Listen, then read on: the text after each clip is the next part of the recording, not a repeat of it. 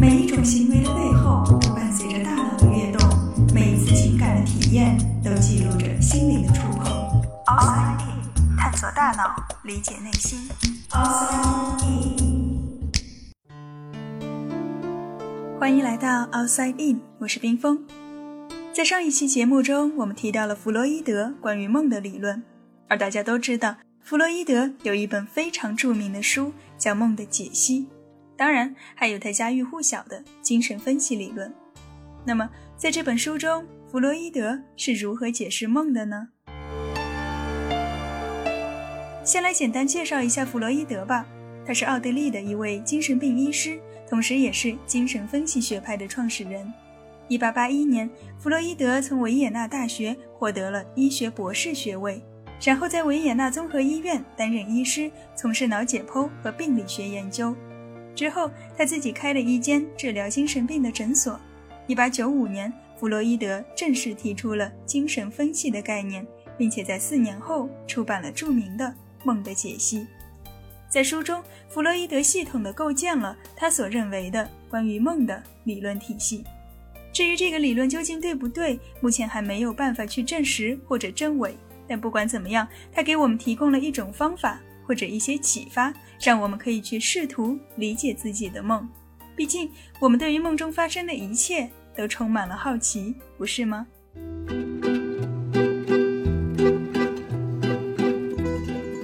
在弗洛伊德的理论中，梦其实是一种心理活动，或者说，它是我们内心欲望的流露。而这些欲望都是经过伪装的。如何看穿这层伪装，就是我们理解梦的关键。先来说一个例子，感受一下。在《梦的解析》这本书中有这样一个被反复提到的案例，那是一位年轻的女性。某天晚上，她做了一个梦，梦到自己和丈夫在剧院看戏，剧场的前排留了很多空位。丈夫对她说：“爱丽丝和她的未婚夫也要来看戏，可是他们只能用一个半的弗洛林买到三个比较差的位子，所以他们不会来了。弗洛林是当地的一种货币。”这名女士听了之后，就对丈夫说：“我觉得他们其实并没有什么损失。”就是这样一个没头没脑的梦，弗洛伊德要如何解释呢？首先，第一步，他让这名女士好好的回忆一下在梦里发生的情节，现实生活中有没有类似的经历。女士想了想后说：“就在前两天，她的确和丈夫去看过一场戏。”当时他担心买不到票，所以提早好几天就把票买好了。结果发现似乎买贵了。而到了之后，她看到前排的位子还空着，就跟丈夫说：“早知道不急着买票了。”丈夫当时嘲笑了她几句。梦中出现的另一个人物爱丽丝，她是女士的一个好朋友。前几天，丈夫告诉她说，爱丽丝订婚了，这是他们最近三个人仅有的一次交集。不过当时她和丈夫并没有就爱丽丝的话题继续深入下去，而至于那一个半的弗洛林，就完全摸不着头脑了。唯一能够联想到的是，在前一天，他的嫂子收到了他哥哥寄来的一百五十个弗洛林，然后他嫂子就高兴得像个傻子一样，跑到珠宝店把所有的钱都买了一件珠宝。也许这一个半弗洛林就是从那一百五十个弗洛林来的吧。这是他能够想到的唯一的关联了。另外还有三个座位，他也想不出有什么含义，只能想到和三有关的是他的好朋友爱丽丝刚好比他小三个月。所有能够提供的线索就是这些。弗洛伊德要如何解这个梦呢？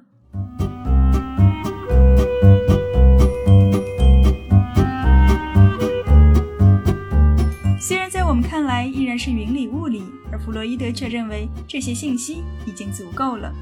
首先，他发现，在这位女士的解释中多次出现了时间的概念，比如说，因为自己订票太早，所以多支付了一些票价。他嫂子去珠宝店买珠宝的时候非常匆忙，好像去迟了就会买不到。还有，比自己小三个月的好友到现在才订婚，而自己却早早的就嫁了人。另外，弗洛伊德还注意到一个小细节：当女士在描述嫂子买珠宝的行为时，她有这样一句评价，就像傻子一样。如果仔细梳理一下，会发现与梦中场景相对应的现实生活中的场景都是非常匆忙的。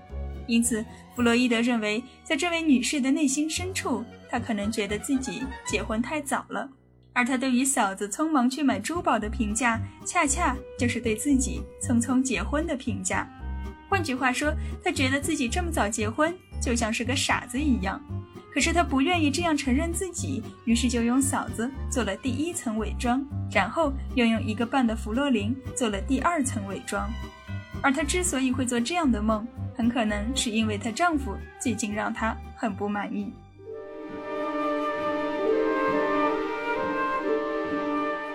照弗洛伊德的理论，藏在潜意识里的诉求必须要通过伪装才能够躲过我们内心的道德审查，而伪装的方法有很多，其中一种叫做凝缩，就是把好几个相互有关联的事物转化为一个单一的形象或者单一的内容。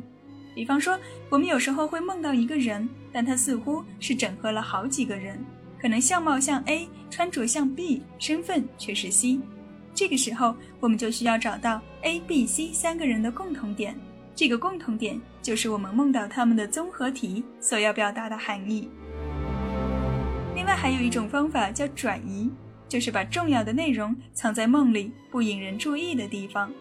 比如刚才我们说到的一个半弗洛林买三个不太好的座位，就是用了转移的手段。而要揭开这样的伪装，就只有通过不断的自由联想。才能够让那些沉在底下的真正想要表达的东西浮现出来。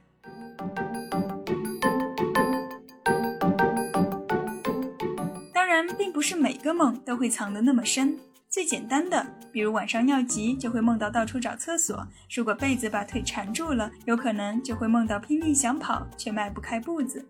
周围的环境也会影响到我们的梦，闹钟的声音、下雨的声音都会进入到梦里。所以有时候我们也可以从环境中找找线索。如果环境这条路走不通，那么可以想一想，是不是和这一天发生过的事情有什么关联呢？比如今天早晨去参加了一场考试，下午和朋友逛街买了条裙子，晚上在家看电视，电视里有你很喜欢的一位明星。那么在当天的夜里，你可能就会梦到和朋友一起考试，而监考老师是那个明星。不过他一边在监考，一边还在看电视。电视里正在介绍你刚才买的那条裙子。有些时候，梦可能真的没有太多的含义，它只是把白天发生的事情打乱之后重新组合，以另外一种逻辑串联起来。而如果以上这些简单的方法依然让你没有头绪的话，那么很可能就需要用到梦的伪装了。破解的方法也就是刚才说到的。不断的自由联想，努力回忆一下梦中出现的事物，不管它们有多离奇，都是最关键的信息。然后从这些关键词展开联想，看看你能够想到些什么。可能是你曾经发生过的类似的事情，或者是你知道别人有过这样的事情，又或者是你最近听到的、看到的一句话。那么你可能要想一想，是从谁那里听到的，又是从哪里看到的。如果是听人说的，那么你和这个人是什么关系？最近有没有交集？如果是在书上看到的，那么这本书有什么来历？你可以无限的联想下去，直到发现它们相交于同一个点。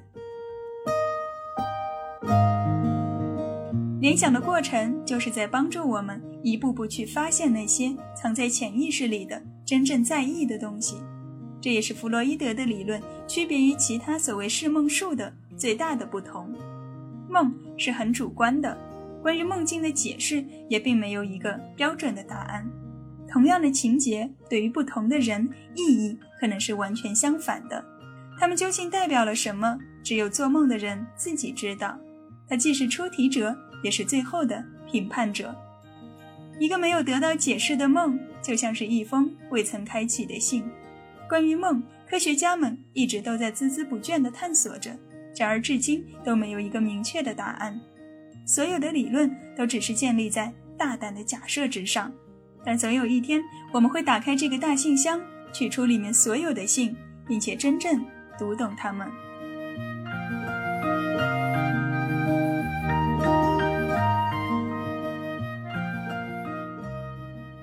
探索大脑，理解内心，Outside In。